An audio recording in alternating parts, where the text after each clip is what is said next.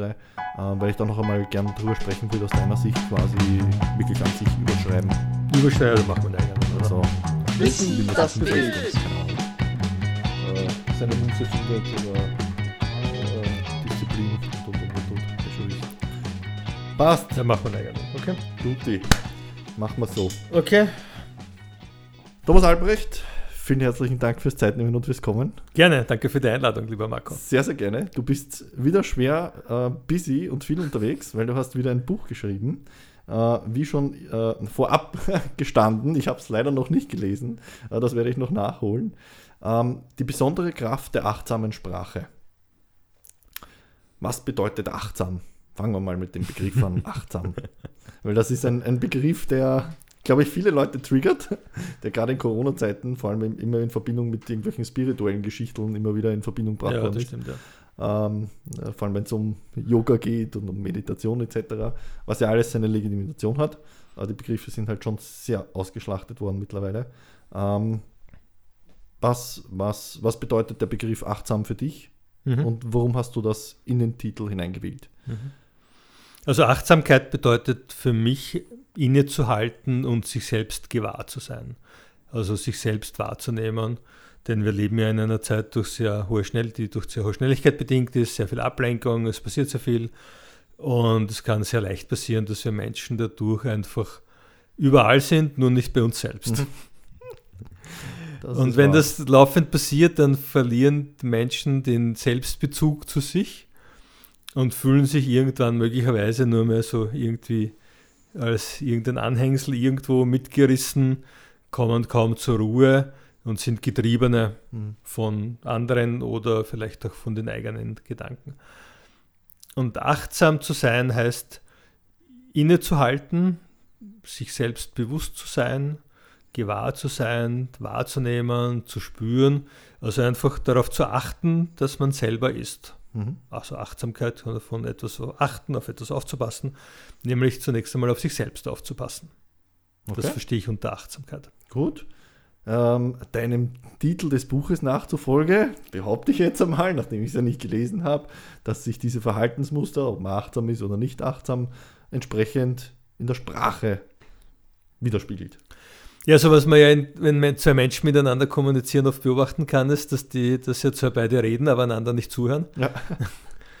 Und während die eine Person spricht, die andere sich schon irgendwie auf Gegenargumente vorbereitet und schaut, wie man sozusagen, was jetzt gleich gesagt wird, das entkräften kann oder Mhm. dagegen ankämpfen kann oder sich zur Wehr setzen kann. Mhm.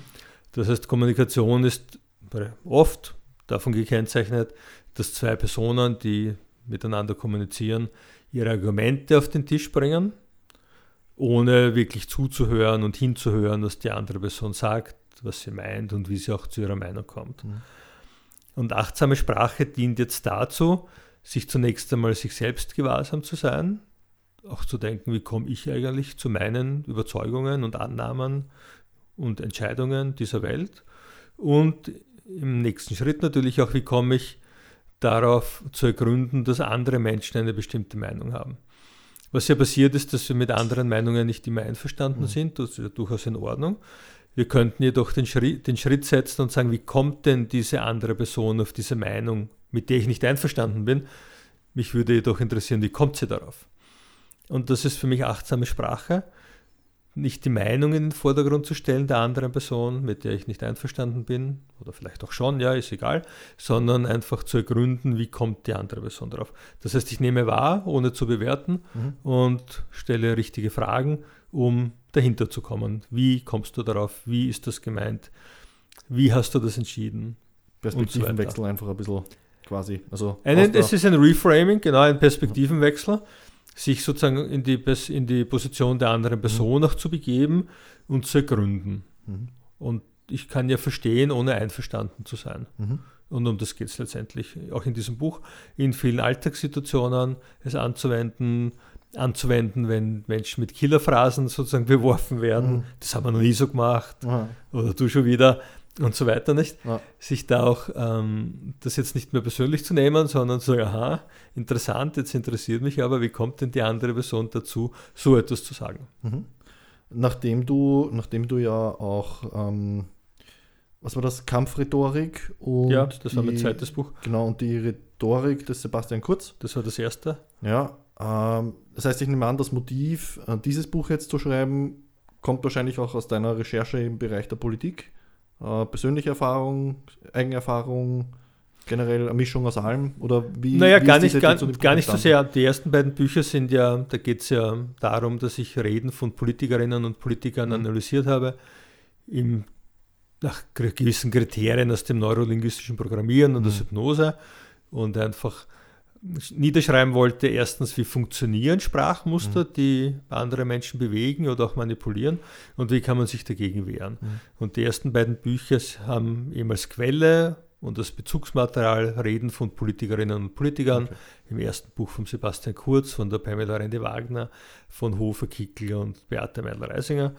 Im zweiten Buch waren es auch wieder Politikerinnen und Politiker, teilweise aus Deutschland, Österreich sowieso und auch Donald Trump und Boris Johnson, die halt auch zur Zeit, die ich dieses Buch geschrieben habe, Mhm. das war 2020 schon, einfach die Protagonisten Ja. einfach waren an der Stelle.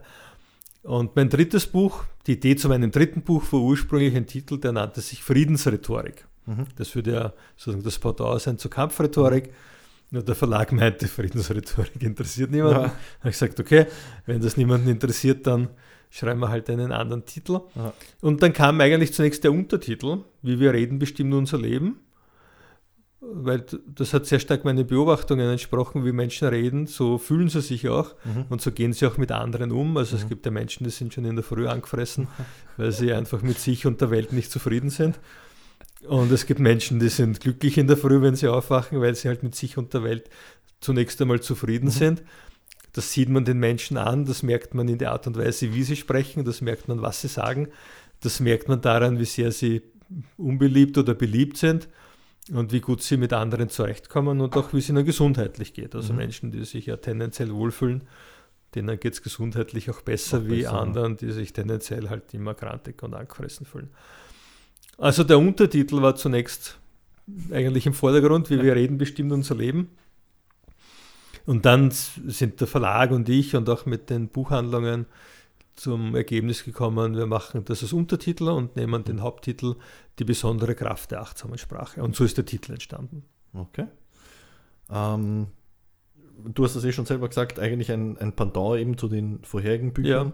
Ähm, deswegen auch, ob, ob, ob da ein, ein Motiv entstanden ist, weil, weil das ist das, was mich an Politikern eben meistens stört, dass es eben so aufgesetzt klingt, äh, marionettentechnisch, auswendig gelernt, ist ja auch Mhm. bis zu einem gewissen Grad durchstudiert und und Mhm. und und, und, und eben mit gewissen Tools Ja. verfeinert und hin und her.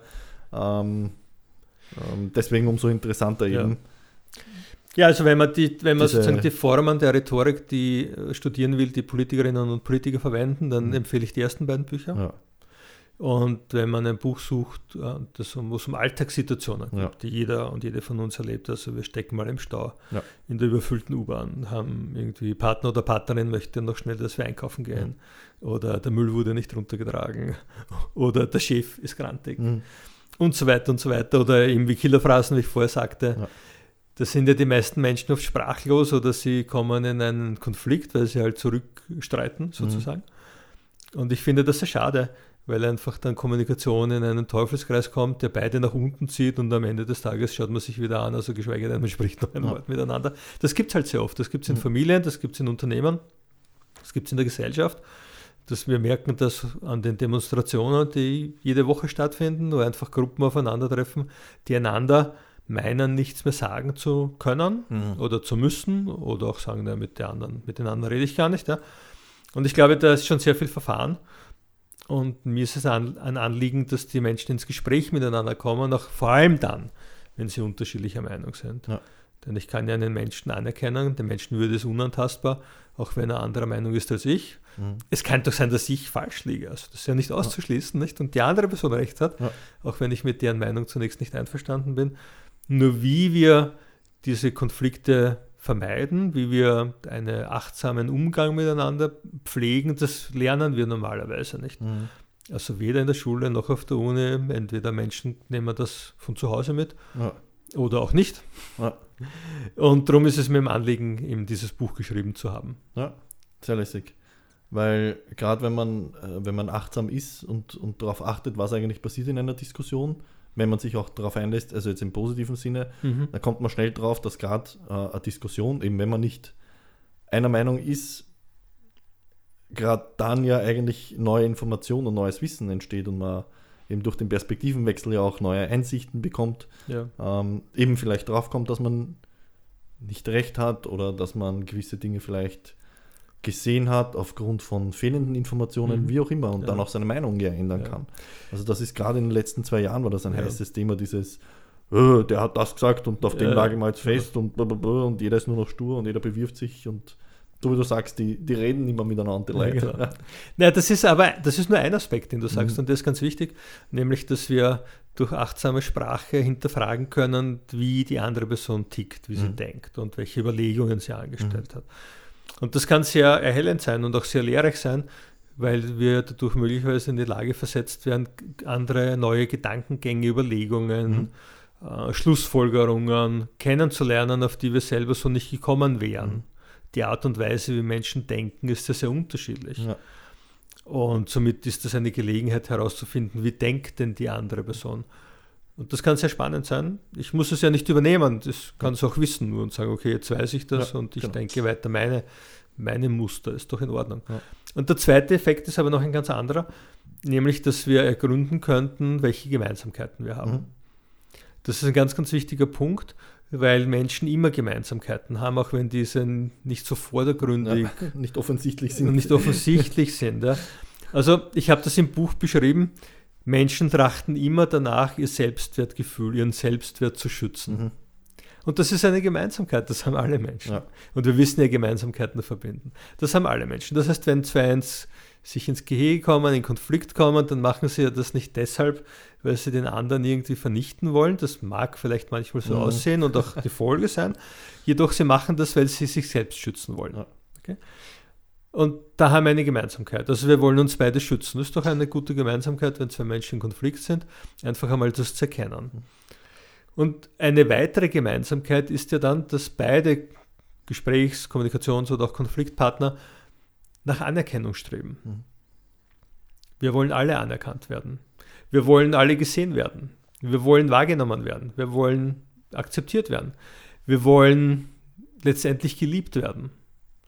Und stell dir vor, wenn zwei erkennen, die unterschiedlicher Meinung sind und jetzt darüber zu streiten beginnen, welchen Weg sie gehen, links oder rechts, erkennen würden, dass sie beide die gleiche höchste Absicht haben, nämlich Liebe zu erfahren, Mhm. dann würde das Gespräch ganz anders verlaufen, denn sie würden sagen, ja, unsere Absicht ist gemeinsam, wir haben die gleiche Absicht, wir sind uns über den Weg nicht einig, aber lass uns doch zusammensetzen und in Ruhe einen gemeinsamen Weg finden. Mhm. Und somit ist es ein verbindendes Element, Ja. das ganz wichtig ist und in unserer Gesellschaft sehr, sehr stark verloren gegangen ist. Und ich glaube, das dritte Element, was ich dann noch, was ich dann noch äh, hinzufügen würde, quasi, ähm, was glaube ich auch immer unterschätzt wird, ich sage immer, wenn du mit jemandem wirklich in ein, in ein Streitgespräch kommst, in eine wirklich heftige Diskussion, bedeutet das auch immer, du kannst viel lernen über dich selber, Ja. Weil in Wirklichkeit, wenn du mit jemandem streitest und in eine Diskussion kommst, mit ziemlich hoher Wahrscheinlichkeit ist das irgendwas, was der andere bei dir triggert, was du an dir selber nicht, Genau. nicht magst, weiß ich nicht, aber wo du dir halt vielleicht bewusst, unbewusst bist, dass das so eine kleine, eine kleine Macke ist von dir. Ja, so. oder wo du dich ärgerst darüber, dass du nicht anders reagiert hattest in der ja, Vergangenheit. genau, Ja. ja, ja, genau. Oder wo du sagst, okay, irgendwie kann ich da nicht reagieren, da habe Ja. ich kein Verhalten Ja, dafür, genau, das genau. ich an den Tag Und dann ärgert Ja. man sich über sich selber. Genau. Dann, ja. Wie man sich ja immer über sich selber ärgert. Genau, genau. Eh, und in Wirklichkeit dann, äh, das sind dann diese Klassiker, wo man, weiß ich nicht, gerade am Einschlafen ist und dann wacht man auf und denkt man sich, Ja. fuck, hätte ich das gesagt. Ja, genau. Und das ist ja schade um die eigene Lebensqualität an der Stelle. Ja, definitiv. Ja. Ja. Also ich empfehle ja immer, wenn jemand, also auf meinem Sebastian Kurz Buch Rhetorik des Sebastian Kurz, Mhm. es geht ja nicht um die Politik, es geht ja nur um die Formen, wie gesprochen wird. Da ist eben der Kurz abgebildet. Nicht? Mhm. Und dann gibt es halt Menschen, die mögen ihn und es gibt Menschen, die mögen ihn Mhm. nicht. Okay? Und ich sage immer denen, die ihn mögen, solltest du das Buch kaufen, weil du kannst Ja. lesen, wie seine Rhetorik funktioniert. Ja? Und dann, die sagen, ich mag ihn aber nicht, ich kaufe das Buch deswegen nicht, weil der darauf abgebildet ist. Sag ich, solltest du es doch kaufen, Ja. weil du lernen kannst, was, wie du dich selber verbessern kannst und entdecken kannst, was dich stört. Denn was dich stört, hat ja nichts mit dem Kurz zu tun, sondern mit dir selber, wie du eben vorher sagtest. Und das gilt immer in der Kommunikation. Wenn mich am anderen oder an der anderen etwas stört, Ja. Dann ist ja etwas, womit ich nicht zurechtkomme. Richtig. Und das immer ist ein die guter Punkt, absolut. Ja. Ja. Definitiv. Es ist so spannend. Kommunikation ist, ähm, ja,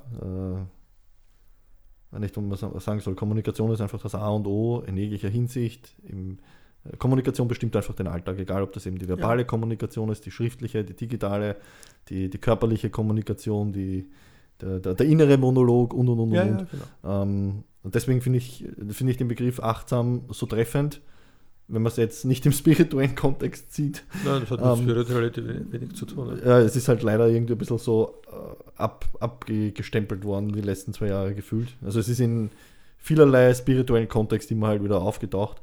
Aber wenn sich die Leute mal bewusst machen, um was es eigentlich geht, dann kann das wirklich, Mhm. kann das wirklich, ja, äh, blöd gesagt, den Blick auf, auf seine eigene Welt und, und auf die Welt von Ja. anderen halt ähm, beleuchten oder, oder Ja. anders darstellen, wie auch immer. Ich glaube, das mit dem, mit dem Abstempeln ist ein gutes Beispiel für Bewertungen, die Menschen sehr schnell durchführen, Mhm. ohne sich bewusst zu sein, was dahinter stecken könnte. Ja. Also es gibt ja der Begriff Pendel. Also wenn man über Pendel spricht, dann haben auch sehr viele Menschen gleich eine Assoziation, dass das etwas Spirituelles sein muss Mhm. unbedingt, dass das etwas Magisches sein muss. Mhm. Bei einem Pendel in einer Pendeluhr ist aber noch niemand auf Ja, die Idee gekommen, voll. dass das so ist. Ja? Und auch nicht bei dem Da ärgert man sich drüber, wenn es nicht funktioniert. ja, genau, ja. Also da sagt keiner, das hat jetzt irgendeinen esoterischen Touch, ja. Okay. Also es ist immer ganz gut, weil wir einfach sehr schnell dazu neigen und sehr schnell Situationen bewerten, Ja. entsprechend unserer eigenen Gedankenmuster. Und wenn wir über Achtsamkeit sprechen, jetzt Achtsamkeit als Tätigkeit, dann kann man sagen, achtsam bedeutet kurz einmal innezuhalten Ja. und Bewertungen außen vor zu lassen, einfach nur wahrzunehmen Ja. und zu sagen, okay, das ist, das nehme ich wahr, das höre ich, das fühle ich, das schmecke, das rieche Ja. ich ja, oder das sehe ich. Ein ganz wesentlicher Aspekt eben auch zum Beispiel bei, beim, bei Meditation an ja, sich. absolut. Da geht es auch nicht um, also gibt es auch natürlich verschiedene Variationen und hin Mhm. und her. Aber das ist eigentlich auch der Hauptkern wieder. Ja. Richtig, Aber ja. aufgrund von, ja, wie auch immer das dargestellt wird und kommuniziert wird, glauben die Ja. Leute halt, weiß ich nicht, man, bei Meditation muss man einen Meter über dem Boden, Boden schweben, schweben, und genau. umsingen, keine Ahnung. Weißt du, das sind Begrifflichkeiten, die halt einfach ähm, in eine gewisse Richtung gedrängt worden sind, Mhm. Wo all, alle glaubten, man würde dasselbe darunter verstehen und doch Ja. nicht. Also ein Begriff aus jüngster Vergangenheit ist der Querdenker, wenn wir uns daran erinnern. Vor zwei Jahren war, wenn jemand sagt, ich bin Querdenker, war das ein, eine Art Kompliment, ne, eine Genau. Auszeichnung. Out of the box, Denker. Out of the Box Denker, da gibt es jemanden, der denkt sozusagen, hat anders als alle anderen und bringt aufgrund dieses Denkens gute Ideen zustande. Und über Nacht, meiner Wahrnehmung nach, wurde Querdenker zu einer Bezeichnung für Menschen, die rebellieren, Ja. die gewalttätig sind, die Verschwörungstheorien. Verschwörungstheoretiker und so weiter. Und da merken wir schon, wie schnell Begrifflichkeiten plötzlich den Inhalt wechseln können, die Bedeutung wechseln können. Ja. Und das ist meistens immer von einer, von einer kleinen Personengruppe verursacht. Ich wollte gerade sagen, Die das machen, ja. plus Medien. Genau, plus Medien verstärkt und plötzlich hat etwas eine andere Bedeutung. Ja. Was uns ja auch dazu führt, wenn wir in Unternehmen über Werte nachdenken, Mhm. glauben wir immer, dass Begrifflichkeiten, also ein Wert Anerkennung, ein Wert Ehrlichkeit, ein Wert, äh, ach, ähm, was kann man noch nehmen, Zuverlässigkeit, Ja. dass alle Menschen dasselbe darunter verstehen. Das Ja. ist aber weit gefehlt. Nicht? Ja. Wir verstehen alle an, was anderes darunter. Das ist ein Riesenproblem, wenn es um Wertedefinitionen in Firmen geht, in Unternehmen geht, weil dieser Aspekt vergessen wird. Definitiv. Ähm, ich meine, ja, äh, kann man dann als Unternehmer oder der, der, die, der das Leitbild quasi schreibt, wieder sehen, wie man will. Er sagt, okay, ich habe halt meine subjektive Wahrnehmung und meinen Bias oder was auch immer zu Mhm. der Begrifflichkeit und es ist jetzt ein Leitbild und deswegen handeln wir so. Aber ja, genau. Aber alle ja. anderen verstehen was anderes darunter. verstehen was ganz anderes drunter. Ja, und, Extrem und, schwieriges und wissen es nicht einmal. Das ist ja, Ja. der springende Punkt. oder? Ja. Deswegen äh, extrem schwieriges Thema. Ähm, okay. Die besondere Kraft der achtsamen Sprache ist äh, Goldeck Verlag, habe ich Ja. aufgeschrieben, ist das korrekt? Ja. Wo, wo, wo, wo bekommen die Leute das Buch? Amazon? Amazon, Thalia? Also in allen Online-Händlern, die es gibt, in allen Mhm. Buchhandlungen, die es gibt. Bei mir auf der Webseite gerne mit Mhm. Signierung und ich schicke es auch gerne zu natürlich. Ja, sehr gut. Ähm, Das heißt, es gibt es überall. Nachdem es über einen Verlag geht, ist es in Ja. allen üblichen Kauf Verkaufskanälen Ja. des Buchhandels erhältlich. Okidoki. Ähm, die, besondere, äh, die besondere Kraft der achtsamen Sprache. Also du hast eh eigentlich quasi ein, ein, ein grobes Bild gezeichnet oder ein, ein eigentlich, also zumindest in meiner Wahrnehmung nach, wenn wir schon dabei sind, ähm, ähm, ein, ein konkretes Bild gezeichnet, was du mit dem, mit dem, mit dem Buch bewirken willst, Ja. scheinbar. Ähm, aber fass vielleicht nochmal konkret in deine eigenen Worte. Was, was, was willst du mit dem Buch bewirken und bei wem willst du es bewirken? Gibt es quasi eine, eine unter Anführungszeichen spezifische Zielgruppe, wo du sagst, bei denen merkst du das ähm, ganz besonders stark, dass dieses, dass diese, ja, dass diese, diese bewusste Wahrnehmung von, von Worten, von Kommunikation abhanden kommen ist oder was? Ob das jetzt Naja, so- junge Leute sind oder alt oder was? So richtig aufgefallen oder wahrgenommen habe ich das einfach während der Covid-Pandemie, Mhm. wie ich plötzlich sehen konnte, wie wir alle, dass Menschen auf die Straße gehen Mhm. und wo sogenannte Geimpfte und sogenannte Ungeimpfte begonnen haben, aufeinander loszugehen. Mhm. Also eine Spaltung der Gesellschaft zumindest sichtbar gemacht wurde Mhm. und die Menschen irgendwie relativ mit Hass erfüllt und mit Gewalt erfüllt auf die Straße gegangen Mhm. sind. Gut, jetzt könnte man sagen, naja, das kann man öfters beobachten, dass Menschen auf die Straße gehen und protestieren, das ist ja auch in Ordnung. Mir ist allerdings auch noch aufgefallen, dass ich, wenn ich mit vielen gesprochen habe, sie mir gesagt haben, dass dieser Konflikt oder dieser Bruch und diese Spaltung auch in Familien vorhanden ist. Mhm. Also, dass jemand sagt, ich kann mit meinen Kindern nicht mehr reden, Mhm. Weil die sind halt für oder gegen die Impfung und ich bin genau andersrum, nicht? Wie auch immer. Und dann habe ich, ist mir aufgefallen, dass das auch in Unternehmen der Fall ist. Mhm. Dass also Geschäftsführerinnen und Geschäftsführer massive Herausforderungen haben, dass hier Menschen zu diesem Thema Covid-19 so unterschiedlicher Meinung sind Mhm. und diese ihre Meinung so gewalttätig will ich jetzt nicht sagen, aber sehr bewusst und auch gewaltig austragen Ja. wollen, sodass eigentlich keine Zeit mehr da ist für Produktivität, für Arbeit Mhm. und so weiter. Also dass hier sehr, sehr viele Energien verschwendet werden oder gebraucht werden, sagen wir so, gebraucht werden, die eigentlich für etwas anderes bestimmt sein sollte. Und dann habe ich natürlich auch die Politik beobachtet und habe gesehen, wie dort gesprochen wird, welche Stigmatisierungen durch die, die Formulierungen von Politikerinnen und Politikern ausgelöst werden. Denn wenn ich jemand sagt, äh, ein Geimpfter und ein Ungeimpfter, dann ist ja das ein Angriff auf die Identität der Person. Ja. Wenn wir von Durchimpfungsrate sprechen, da denke ich immer von Tierherden, die Mhm. man durchimpft, aber man impft, durchimpft durch keinen Menschen, sondern man impft sie. Also es gibt Ja. keine Durchimpfungsrate, sondern eine Impfrate Ja. bestenfalls. Und da gab es ganz, ganz viele Begrifflichkeiten, die möglicherweise in der Wissenschaft so verwendet werden, das mag schon so sein. Aber in der Kommunikation mit den Menschen Ja. hat das einfach keinen Platz. Ja. Und diese Begriffe führen natürlich dazu, dass sich die Menschen dann abgestempelt fühlen, dass sie sich ausgenutzt fühlen, ausgenommen fühlen, missbraucht möglicherweise fühlen Ja. und dass sie keine andere Möglichkeit mehr haben, ihrem Ärger, ihrem, vielleicht auch ihrem Frust und ihrer Hilflosigkeit Luft zu geben, als auf die Straße zu gehen. Ja. Und wenn wir in einer Demokratie auf die Straße gehen müssen, dann haben wir schon sehr viel verbockt. Ja. Ja, da, ist schon viel schiefgegangen Ja. bis dorthin.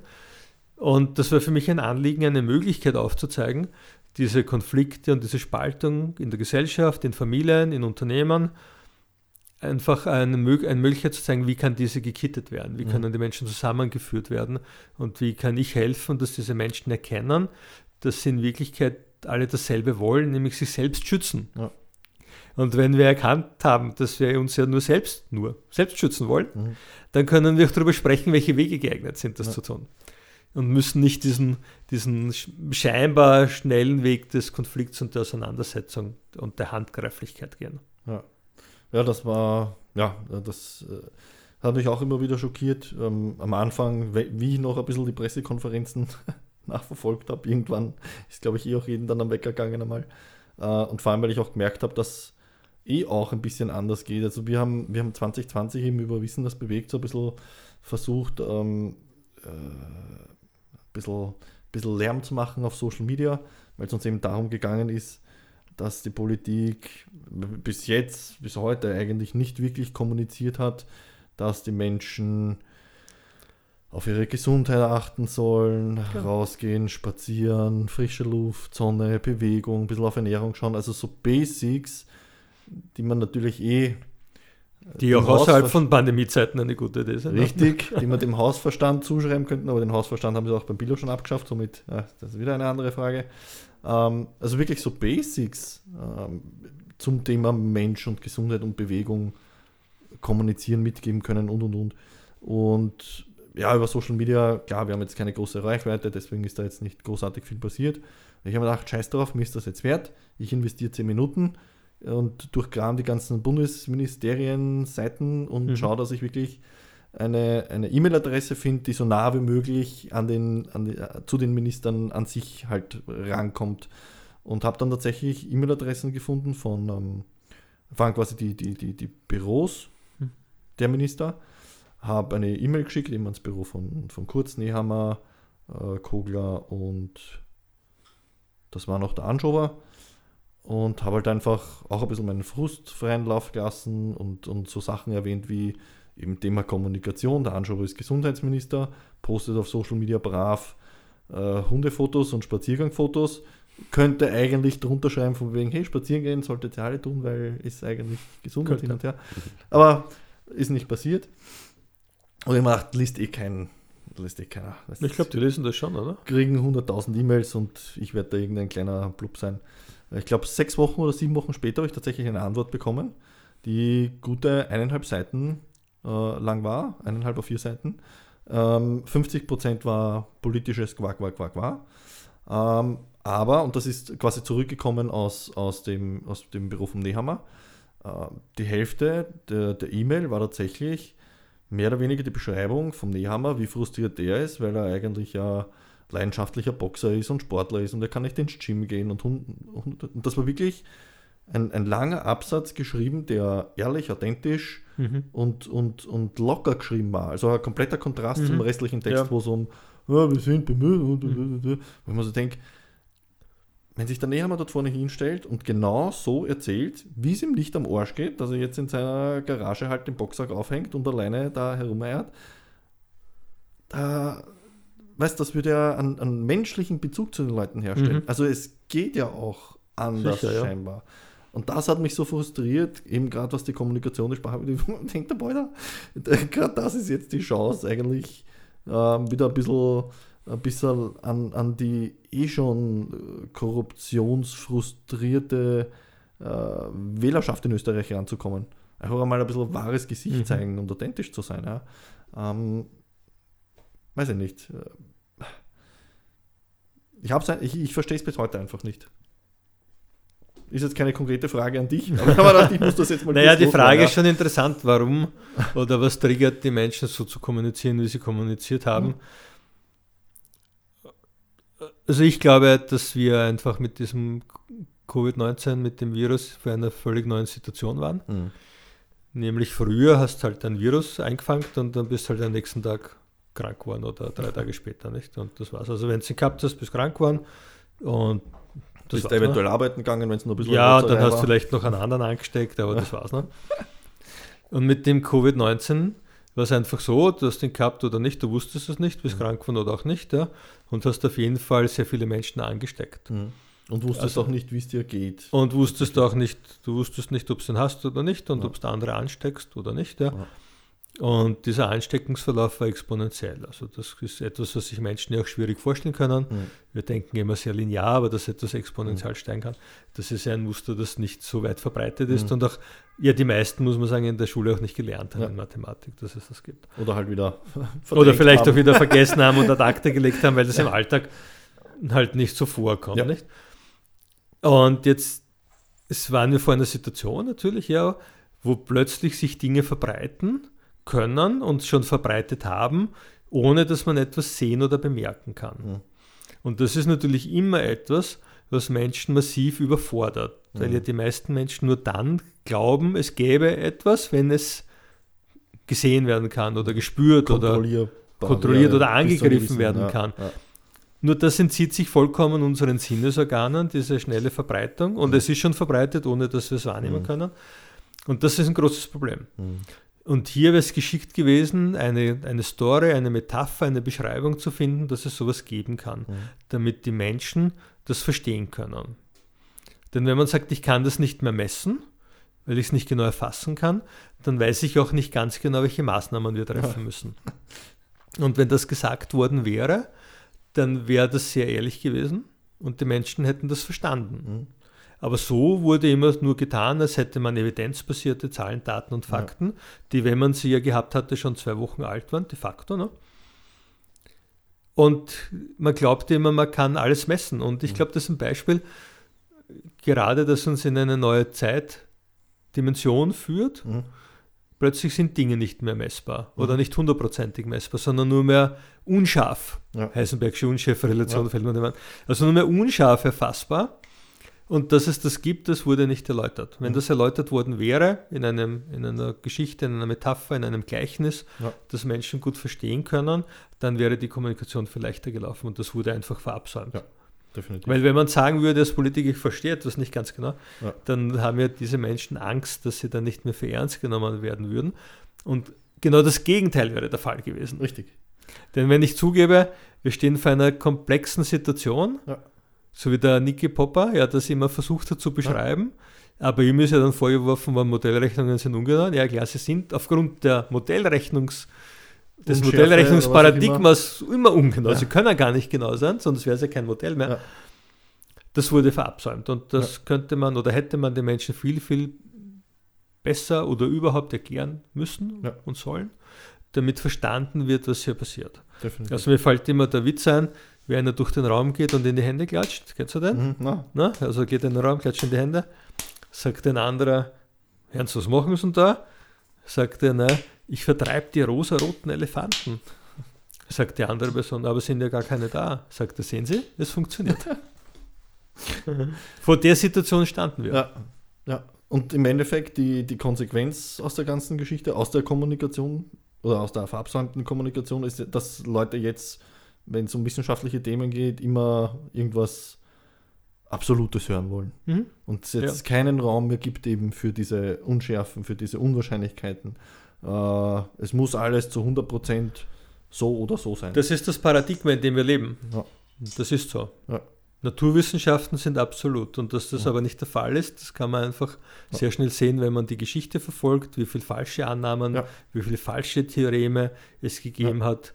Man Und- müsste einfach nur mal zuhören an, an Wissenschaftler oder an Forscher, der sagt, ja, wir. Heute es- glauben wir das und morgen glauben wir wahrscheinlich was anderes. Genau, Ja? Und es ist, beziehungsweise machen wir das Experiment drei, vier Mal und Ja. das ist immer dasselbe, dann sind wir uns ziemlich sicher, dann ist Ja. halt schon, hm, wir sind uns bei der Gravitation ziemlich Ja. sicher, aber auf einmal, keine Ahnung, hast neue Technologien, entdeckst was neue Neues. Rahmenbedingungen, neue Randbedingungen. Genau, Eine und auf einmal musst du ein bisschen sich und das umdenken. Und, dann, und das ist komplett ausgeartet Ja. die letzten zwei Jahre. Es muss absolut sein.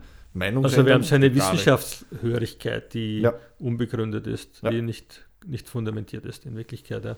Richtig. Und das ist ein großes Problem, weil wir glauben, alles wissenschaftlich erfassen zu können. Und es gibt das halt Dinge im zweitens, Leben, dass die nicht wissenschaftlich erfassbar sind. Ja. Genau. Und trotzdem Abgesehen davon. Genau. Ja. Ähm, und, und das wird, glaube ich, eine der großen Folgewirkungen äh, noch sein, wenn es um, um, um die effektiven Nachwirkungen geht, wenn wenn es jetzt dann um Behandlungen geht, wenn es um gesundheitliche Ja. Nachwirkungen noch gibt, äh, die, die, die psychischen Belastungen, die jetzt kommt dann noch Ja. Also, wenn du sagst psychische Belastungen, es wurde immer gesprochen davon, dass die Kinder so psychische Belastungen Ja. haben. Ja? Also stell dir vor, es würde jemand sagen, die Kinder, gerade Volksschule und so weiter, Kindergarten, Volksschulalter, machen immer Folgendes, sie ahmen das Verhalten der Eltern nach. Ja. Okay? Denn von selber kommen die nicht, können die nicht drauf Ja. kommen, sondern sie machen das nach, was Eltern ihnen Ja. vorgeben, Ja. vorleben. Und wenn man jetzt sagen würde, wenn Kinder traumatische Störungen haben, weil sie zum Beispiel immer zu Hause waren in der Pandemie, dann wäre doch eine Überlegung wert zu sagen, naja, welchen Anteil haben denn da die Eltern davon? Und dann kommt in den Medien natürlich die Ansage, Kinder haben dramatische Störungen und dann glauben das die Eltern und verhalten sich so ihren Kindern gegenüber, sodass die Kinder tatsächlich dramatische Störungen bekommen. Ja. Also es ist eigentlich die Wirkung vor der Ursache hier. Ja, voll. Das ist ein Teufelskreis. Ja, und das ist ein Teufelskreis, eine Ja. Teufelsspirale. Und hier kommt wieder diese achtsame Sprache, Ja. nämlich dass diese generalisierten Ausdrucksweisen, Mhm. also Kinder haben das und das, Erwachsene haben das und das, Ja. die Pandemie macht mit uns das oder jenes, dass wir beginnen, das zu hinterfragen Mhm. und zu sagen, okay, wie kommen die Leute drauf, die so eine Behauptung aufstellen? Also die Pandemie kann doch mit mir nur das machen, was ich zulasse, was sie mit mir macht. Ja. Oder bin ich Opfer von allem? Nein, ich bin Mhm. Gestalter und Gestalterin meines Lebens. Und wenn ich zulasse, dass es mir schlecht geht, dann wird das auch gelingen. Wenn ich zulasse, dass es mir gut geht, auch wenn ich mit dem rundherum nicht einverstanden bin, Mhm. auch dann wird es mir gelingen. Akzeptanz. Ja, Akzeptanz, das ist so, ist Ja. nicht das, ist, was ich wollte. Okay, wie kann ich jetzt mein Leben so gestalten, dass es mir gefällt? Ja. In den Rahmenbedingungen, die es gibt. Wenn ich die Rahmenbedingungen nicht möchte, dann mache ich sie anders oder suche mir andere. Und diese Grundhaltung ist ganz wichtig. Ich sage nicht, dass das sofort leicht funktioniert. dazu. Ah, das ist Eh nicht. Prozess. Weil das immer auch bei achtsam sein, Ja, ja, innehalten oder mal reflektieren. Genau. Die Grundhaltung ist wichtig. Wir müssen nicht einverstanden sein mit der Umgebung. Und es ist auch in Ordnung, wenn wir nicht einverstanden sind. Mhm. wir dürfen mir doch nicht sagen, mir geht so schlecht aufgrund der Umstände, sondern ich kann sagen, wenn ich das nicht möchte, dann ändere ich es einfach. Ja. Oder ich ändere es. Einfach oder schwer, lang oder kurz, wie auch immer es Was dauert. auch immer. Und diese Möglichkeiten haben wir Menschen alle. Ja. Sie wurden uns nur noch nicht gesagt in ausreichendem Maße. Und im Endeffekt geht es um Kommunikation mit mir selber.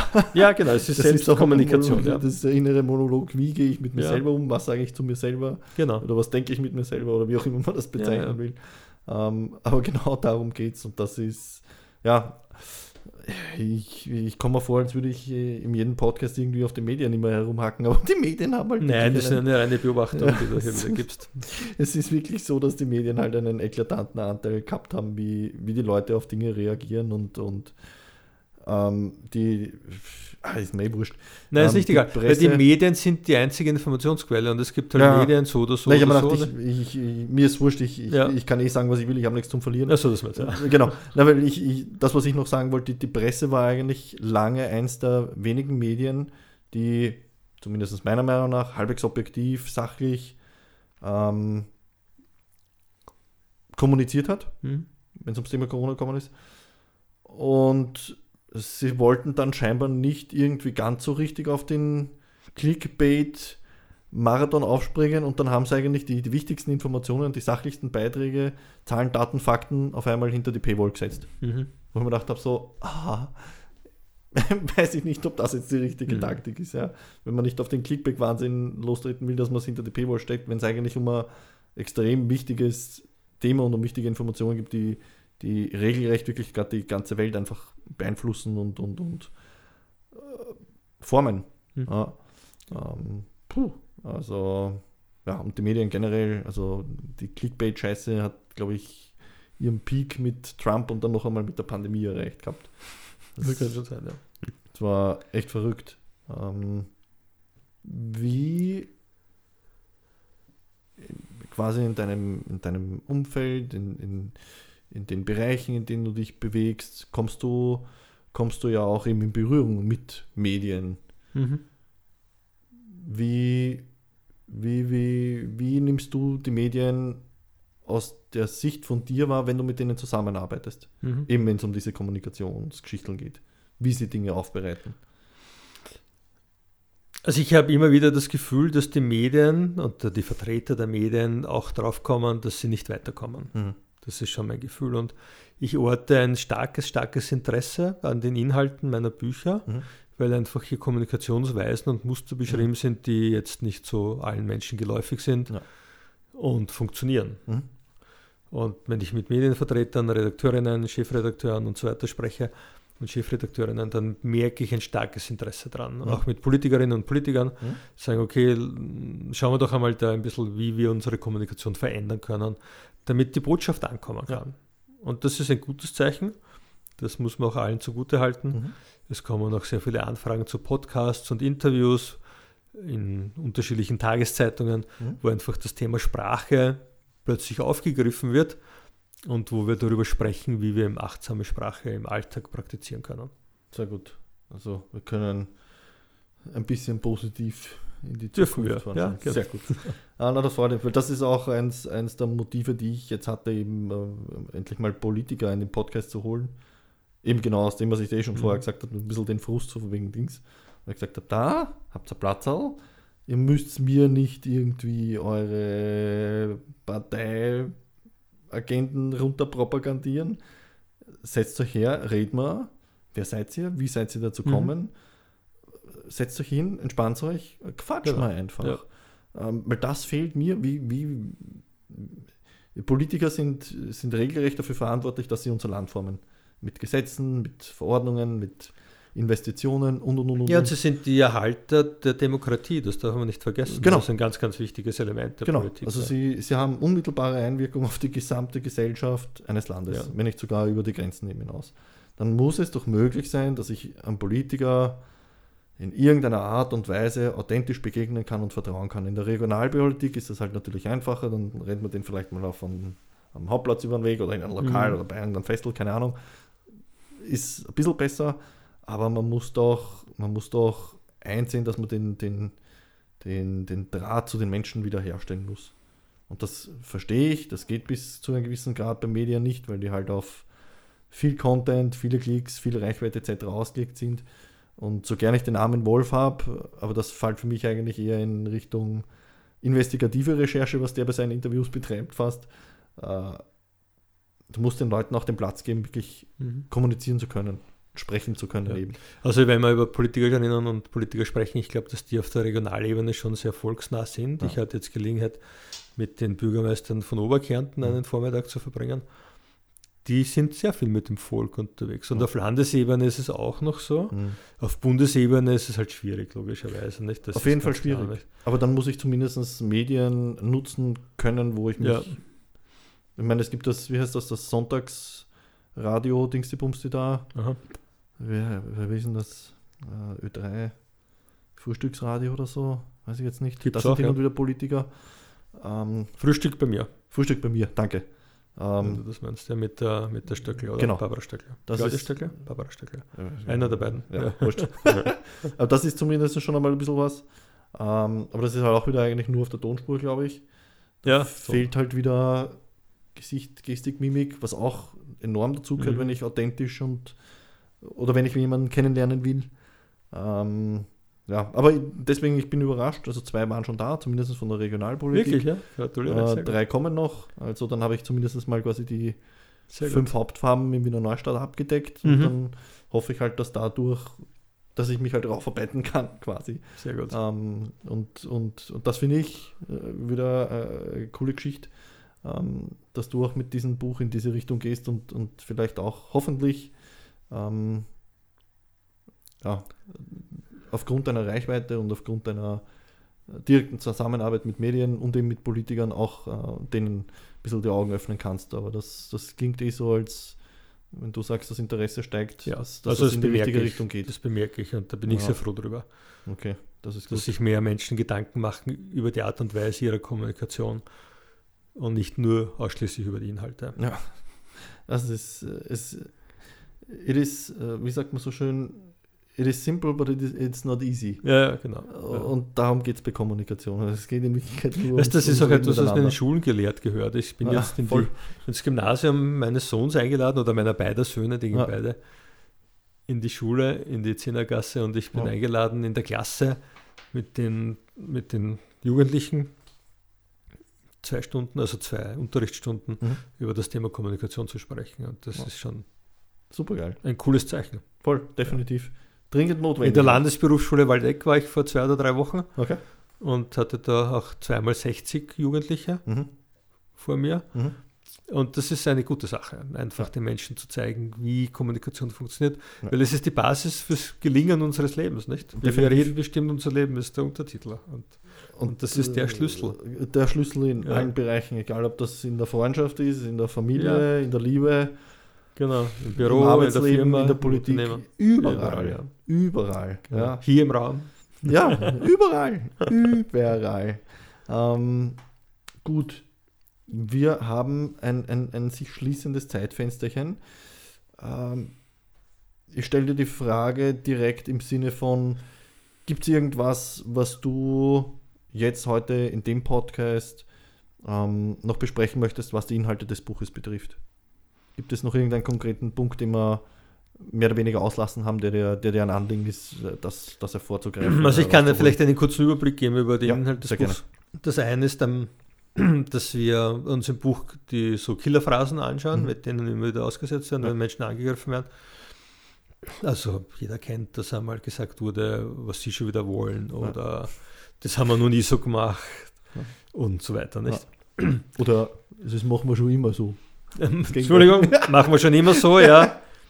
Genau. Oder sie brauchen da gar nicht nur mal kommen oder Ja. kümmern sie sich um ihren Mhm. Job. Also Formulierungen, die sehr abwertend klingen. Mhm. Und das Problem ist, dass sich Menschen dadurch in ihrer Identität angegriffen fühlen. Mhm. Und wenn sich Menschen in ihrer Identität angegriffen fühlen, dann sind sie meistens sprachlos, Mhm.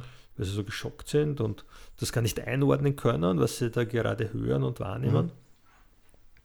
Und dann irgendwie in einer Stockstarre sind. Ja. Mhm. Was natürlich der angreifenden Person einen vermeintlichen Sieg irgendwie nahelegt und Ja. die andere Person, die so geschockt ist, einfach nicht weiter weiß Ja. und der Selbstwert noch weiter sinkt. Ja. Mhm. Und hier geht es einfach darum, gegen solche Muster anzukommen und geeignete Gegenfragen zu stellen. Mhm. Also wenn jemand sagt, das haben wir noch nie so gemacht, dann sagst du, wie wissen Sie das? Mhm. Genau. Okay. Oder wann haben wir es schon so gemacht? Ne? Ja. Okay. Oder nicht Sie schon wieder? Sage wie kommen Sie darauf? Aha. Also diese Wie-Fragen-Muster sind da ganz entscheidend und das sind wir nicht so gewohnt in, unserer, in unserem Sprachgebrauch, Wie-Fragen zu stellen. Mhm. Wir fragen sehr viel Warum, wir fragen sehr viel Was, Mhm. aber wir fragen ganz wenig Wie Mhm. und wir fragen ganz noch weniger Wozu, Wozu? also nach dem Zweck. Ja. Und diese Fragen möchte ich da etablieren, mhm. dass wir viel mehr Wie-Fragen stellen, um dahinter zu kommen, was steckt dahinter, wie wir am Anfang besprochen haben, Ja. welche Gedankenmuster, welche Annahmen sind dahinter, Mhm. um das aufzudecken und herauszufinden. Okay. Das ist so im, im vorderen Teil des Buchs. Im, Im mittleren Teil beschreibe ich sehr viele Alltagssituationen, denen wir immer wieder ausgesetzt sind. Ich habe es vorher gesagt, also U-Bahn voll, Straßenbahn voll, Ja. Bus kommt nicht, Zug fällt aus, im Stau stehen, Mhm. Chef und Chefin sind angefressen, Mhm. Kolleginnen und Kollegen nehmen einen Urlaub weg und oder zu Hause wird oder jenes, das oder jenes gewollt und so Mhm. weiter. Sehr viele Alltagssituationen, die wir kennen. Und hier zeige ich Möglichkeiten auf, wie wir anders kommunizieren können, wenn wir uns jetzt betroffen fühlen davon. Mhm. Gleich ein ganz, ganz wichtiges Element, damit die Kommunikation nicht im, im Teufelskreis nach unten geht, in der Spirale sich nach unten bewegt, sondern die Chance bekommt, in eine Engelskommunikation zu kommen. Mhm. Also eine, eine Spirale, die sich nach oben dreht und jedes Gespräch besser beendet wird, als es begonnen wurde. Mhm. Und im, im dritten Teil geht es mir stark um neue Denkmuster, die wir etablieren können. Zum Beispiel, wie können wir zu uns selbst respektvoll sein? Menschen sind ja meistens so zu sich selbst, wie sie es gelernt haben oder, oder wie, wie mit ihnen umgegangen Mhm. wurde, nämlich respektlos Ja. tendenziell in sehr, sehr vielen Fällen. Und Menschen, die mit sich selbst respektlos umgehen, denen kann man gar nicht so leicht Respekt entgegenbringen, Ja. weil sich die ja nicht in den Spiegel schauen, nicht leiden können und, und, und auch nicht sehr nahbar sind. Und ein respektvoller Umgang mit sich selbst beginnt immer damit, sich selbst anzuerkennen, wahrzunehmen, ohne zu bewerten und sich auch selbst mit Liebe zu begegnen. Und wenn wir das können, dann können wir auch hergehen und, und unsere Gedankenmuster verändern. Und eines dieser Gedankenmuster, das ich beschreibe, der Veränderung, ist äh, Empathie statt Perfektionismus. Mhm. Also wenn ich in meinen Vorträgen frage in die Runde, wer von Ihnen oder wer von euch hat denn so mit Perfektionismus zu tun, ja? da gibt es ganz, ganz viele, die da zustimmend Ja. nicken oder auch an deren Mimik ich erkennen kann, okay, das ist jetzt ein Getroffen. äh, getroffen, ein Punkt getroffen. Ja. Und dann erzähle ich halt, dass Perfektionismus eine Angst ist vor Zurückweisung, eine Angst vor Ablehnung, eine Angst, nicht gut genug zu sein, weil vielleicht einmal oder zweimal im Leben gesagt wurde, du bist nicht gut genug. Mhm. Und dann Menschen in ein Muster verfallen, das perfektionistisch ist. Ja. Kompensationsmuster. Genau, als Kompensation erst recht gut genug Ja. zu sein Mhm. und noch besser zu sein. Doch wir wissen alle aus eigener Erfahrung, das funktioniert nicht immer. Mhm. Wir können nicht so gut und perfekt und fehlerlos sein. Das heißt, das führt letztendlich in einen ganz, ganz, in einen Zustand, der wieder davon geprägt ist, nicht gut genug zu sein, Ja. auf einem höheren Level, aber noch immer Ja. nicht gut genug zu sein. Und hier geht es viel mehr um Empathie, Mhm. nämlich zu sagen, ich bin empathisch, ich nehme wahr, wie ich bin. Ich schaue, dass ich Dinge in meinem Leben natürlich verbessern kann. Ich halte inne, ich bemerke, wenn Dinge funktionieren und ich bin dankbar für das, was ich habe im Leben Ja. und ich anerkenne andere Meinungen. Und wenn jemand mit einer Meinung auf mich zukommt, die nicht mit meiner über Meinung übereinstimmt, dann prüfe ich meine Meinung, kann ich hinterfragen, wie komme ich eigentlich selber drauf, Mhm. dass ich glaube, dass das stimmen könnte. Wie kommt die andere Person drauf? Und wie können wir auf unsere gemeinsamen Absichten kommen? Was wollen wir wirklich? Also manche kennen das auch aus Verhandlungstechnik nach Harvard, das ist auch ein Muster, Mhm. äh, die darauf basiert und darauf beruht. Und um das geht es einfach durch, ich glaube, es sind 16 dieser Denk neuen Denkmuster im Mhm. Buch beschrieben, die uns einfach helfen, mit uns selbst, mit dem Alltag, mit den Umständen besser zurechtzukommen und ein gelingendes Leben zu führen.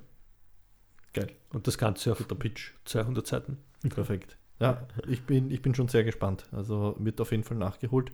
Ähm, eine letzte Frage, das geht sich, glaube ich, noch aus. Wir haben 16.30 Uhr. Ja, das werden wir dann auch noch ansprechen. Ähm, letzte Frage inhaltlich, also inhaltlich, eigentlich eher, eher philosophisch, weil wir die ganze Zeit von Meinung sprechen. Ähm, du schreibst Bücher, du hast viel mit Medien zu tun, bist generell sehr umtriebig. Ähm, wo beginnt Meinungsfreiheit und wo hört sie auf? Deiner Meinung nach. Also Meinungsfreiheit hört meiner Meinung nach gar nicht auf, sondern Mhm. Meinungsfreiheit ist allgegenwärtig. Mhm. Gott sei Dank auch in unserem Land. In anderen Ländern ist das nicht der Fall. Mhm. Jedoch jeder Mensch darf seine Meinung haben. Mhm. Eine Meinung zu haben, ist ja zunächst eine wertfreie Sache. Meinungen an sich sind in unterschiedlichen Lebenssituationen und Kontexten hilfreich oder nicht, ethisch korrekt oder ethisch eben nicht korrekt. Mhm. Und wir dürfen auch Meinungen haben, die ethisch nicht korrekt sind. Und wenn wir ganz ehrlich zu uns sind, dann haben alle Menschen, wir immer wieder, einfach Gedanken, die man jetzt nicht teilen würde mit jemand anderem. Ja. Die ethisch nicht in Ordnung sind. Wir haben sie aber, weil alle Menschen, du und ich und alle anderen, wir haben alle unsere Schattenseiten. Mhm. Ja? Und das sind Dinge, wo wir jemandem irgendwas wünschen oder wie auch immer. Ja? Okay?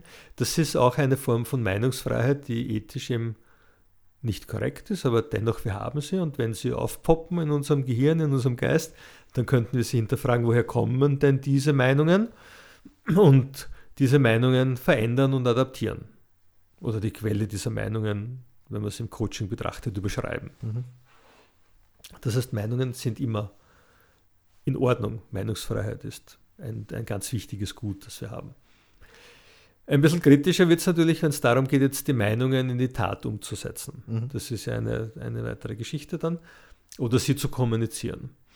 Jetzt, also einer meiner Leadership-Lehrer hat immer gesagt, zum Glück haben Führungskräfte nicht nur schlechte Ideen, sie sind auch schlecht in deren Umsetzung. Ja, ist gut. Ja. Das ist wichtig. Das hören hoffentlich viele Leute. Also das heißt, die meisten Meinungen, die Menschen haben, werden sowieso nicht kommuniziert, zumindest nicht so, dass sie von jemand anderem verstanden werden und ankommen. Ja. Okay. Jetzt könnte man sagen, das ist gut so, ja, das ist auch sicher gut so. Es gibt natürlich jetzt auch andersrum gute Meinungen, die Menschen vertreten, die diese Menschen aber auch nicht kommunizieren können Ja. und daher auch nicht ankommen. Und diese Menschen sind aufgefordert, ihre Rhetorik und ihre Sprechweisen und Kommunikationsmuster zu adaptieren in einer Art und Weise, dass ihre guten Ideen verstanden werden Mhm. können von anderen.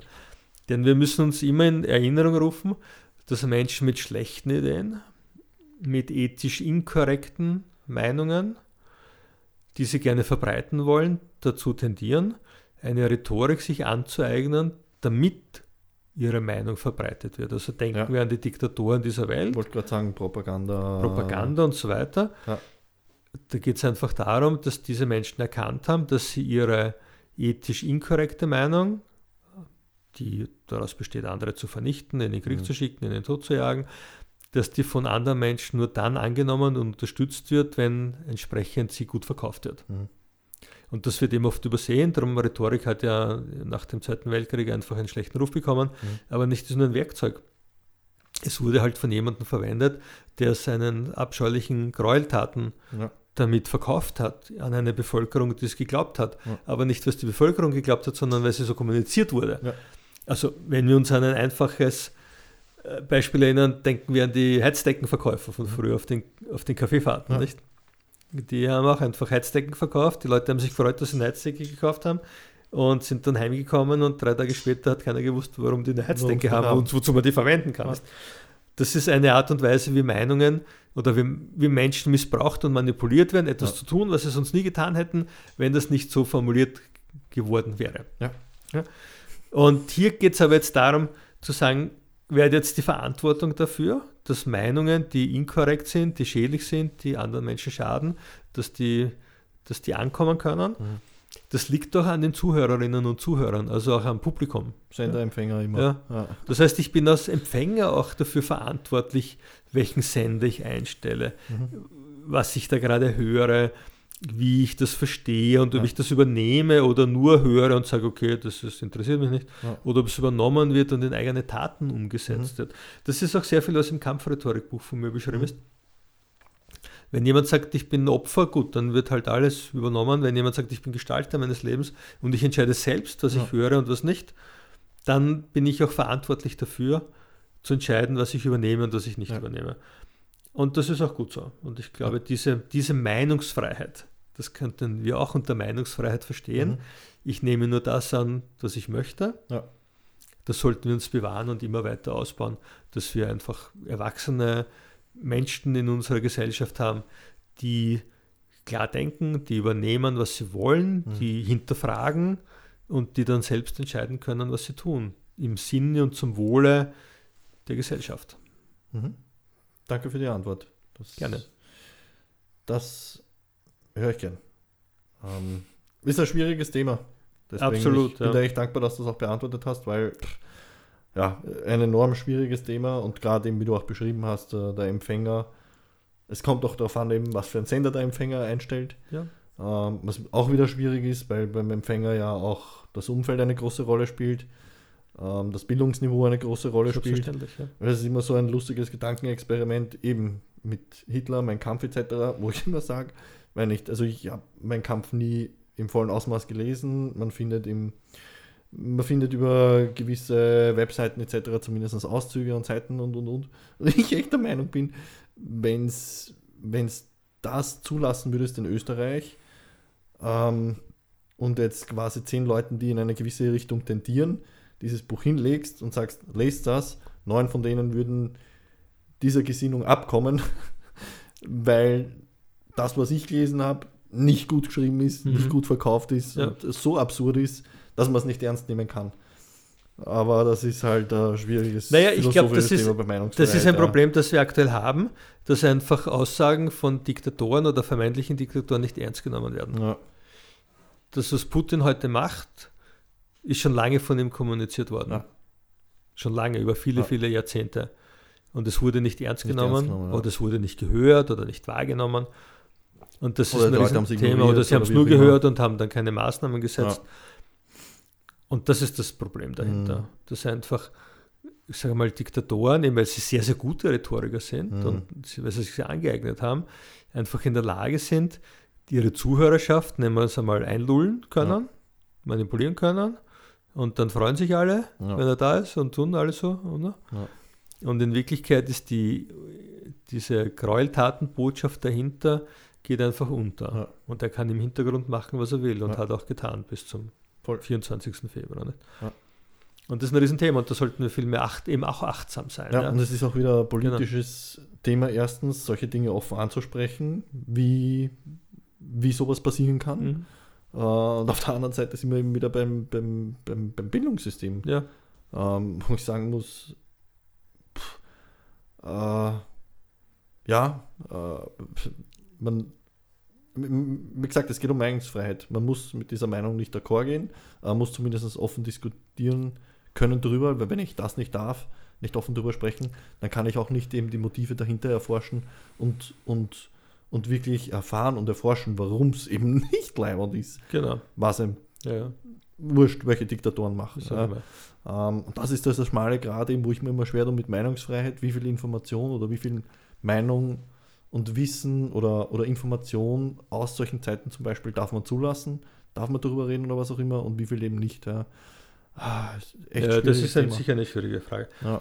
Weißt, ich glaube, wir Ja. sollten uns auch generell mehr mit Meinungen und Menschen beschäftigen, Mhm. wo wir einfach eine andere Meinung haben und Ja. Menschen, die wir nicht mögen, haben wir vorhin schon gesagt, ja. weil da können wir viel mehr lernen Voll. über uns selber. Definitiv. Und natürlich dieses Beschäftigen wird aber verhindert dadurch, weil wir dann irgendeinen Ärger oder Grant oder Ängstlichkeit oder so eine Emotion zeigen. Ja. Und die kommt aber deswegen, weil wir einfach zu schnell bewerten, Mhm. weil wir uns selbst schützen wollen. Ja. Menschen mit einem hohen Selbstgefühl sagen dann, okay, da gibt es eine andere Meinung, da gibt es einen Menschen, den sagt mir jetzt nicht zu, ja. Und gerade deswegen beschäftige ich mich mit diesem Thema oder mit dieser Person, um herauszufinden, was hat das mit mir zu tun. Ganz genau. Also das war ja auch Ja.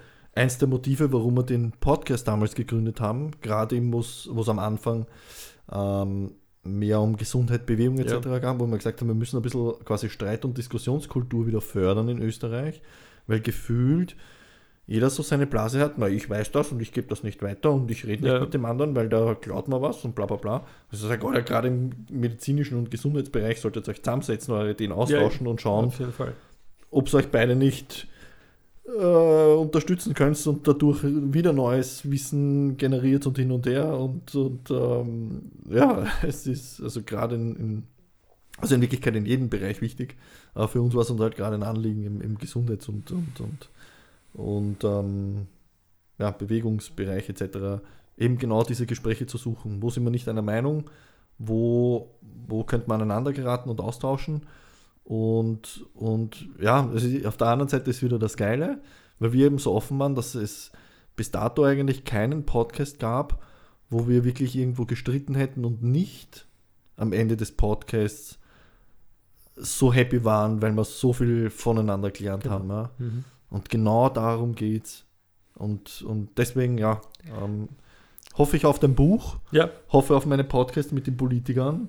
Damit genau ich wünsche dir das gutes Gelingen lösen. Ja, schauen wir mal. und Gut. wir können immer der Meinung sein und uns darauf einigen, dass wir uneinig sind. Richtig, definitiv. Was gibt Schöneres? Und, und, man, Genau, und wir haben wieder eine Gemeinsamkeit. und, genau. Und, und dann geht man mit einer Gemeinsamkeit raus. Und, und, und keiner kann mir erzählen, dass, wenn er, wenn er so ein Gespräch zulässt, nicht irgendwie irgendwo irgendwas gelernt hat. genau. Egal, ob sich über sich selbst, über das Thema, um das gegangen ist, über den anderen Menschen oder sonst irgendwas, man nimmt immer irgendwas So mit. ist es. Und Absolut, wenn du ja. gar nichts mitnimmst, äh, gut, dann ja. Dann nehmen wir mit, dass wir was anderes machen müssen. Ja, dann ist, äh, haben wir wieder ein anderes Problemchen. Gut, lieber Thomas, vielen herzlichen Dank für deine Zeit, Gerne. dass du dir genommen hast. Du bist super busy. Die besondere Kraft der achtsamen Sprache, Goldeck Verlag, alle Vertriebskanäle, wo es Bücher gibt.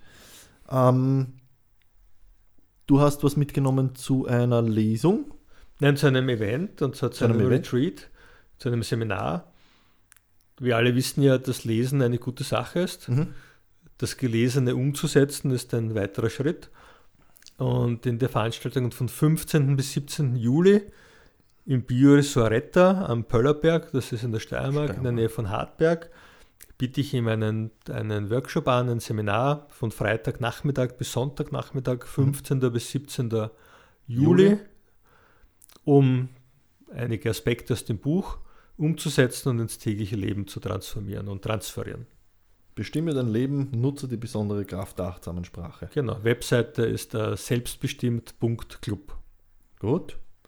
Deine Website ist twa.gmbH, glaube ich, Ja. auch noch. Äh, Social Media, ich glaube, du bist auf LinkedIn bist Auf LinkedIn bin ich aktiv, ja. Ja, Mhm. auf LinkedIn bist du aktiv. Äh, ganz normal unter Thomas Wilhelm Albrecht Ja. zu finden. Okidoki. Ähm, das Buch ist äh, seit wann erhältlich schon? Seit Februar, Okay, Diesen Jahres, Februar. Okay. Gut. Ist das das Buchdesign auch? Ist das dem nahegelegt? ja, Vielleicht das ist es, ja. Es ist also vom Font, von der, vom Format und von der Form, Und von der Farbe also her von, der, von der Farbe, nicht von, von der Farbe her, Ja. ist es das Buchdesign Okay, kann man auch noch ein bisschen in die Kamera halten. und nur der Buchtitel ist dem Ja. Die besondere Kraft der achtsamen Sprache, wie wir reden, bestimmt unser Leben. Und der Titel des Seminars ist Bestimme dein Leben, nutze die besondere Kraft der achtsamen Sprache. Perfekt, gut. Wir werden verlinken. Trotzdem auch nochmal der Hinweis: Kampfrhetorik äh, war das zweite Buch. Na, das erste Buch? Na, Das zweite. Buch. Und das erste Buch war die Rhetorik des Sebastian Kurz. Ja. Weltklasse. Thomas, vielen, vielen lieben herzlichen Dank fürs Zeitnehmen Sehr und, gerne, und lieber für, die, für das offene Gespräch und für deine offenen Antworten. Weltklasse. Gerne. Danke für die Dankeschön. Einladung. Weltklasse. Super. Eine Stunde World Class. Ja.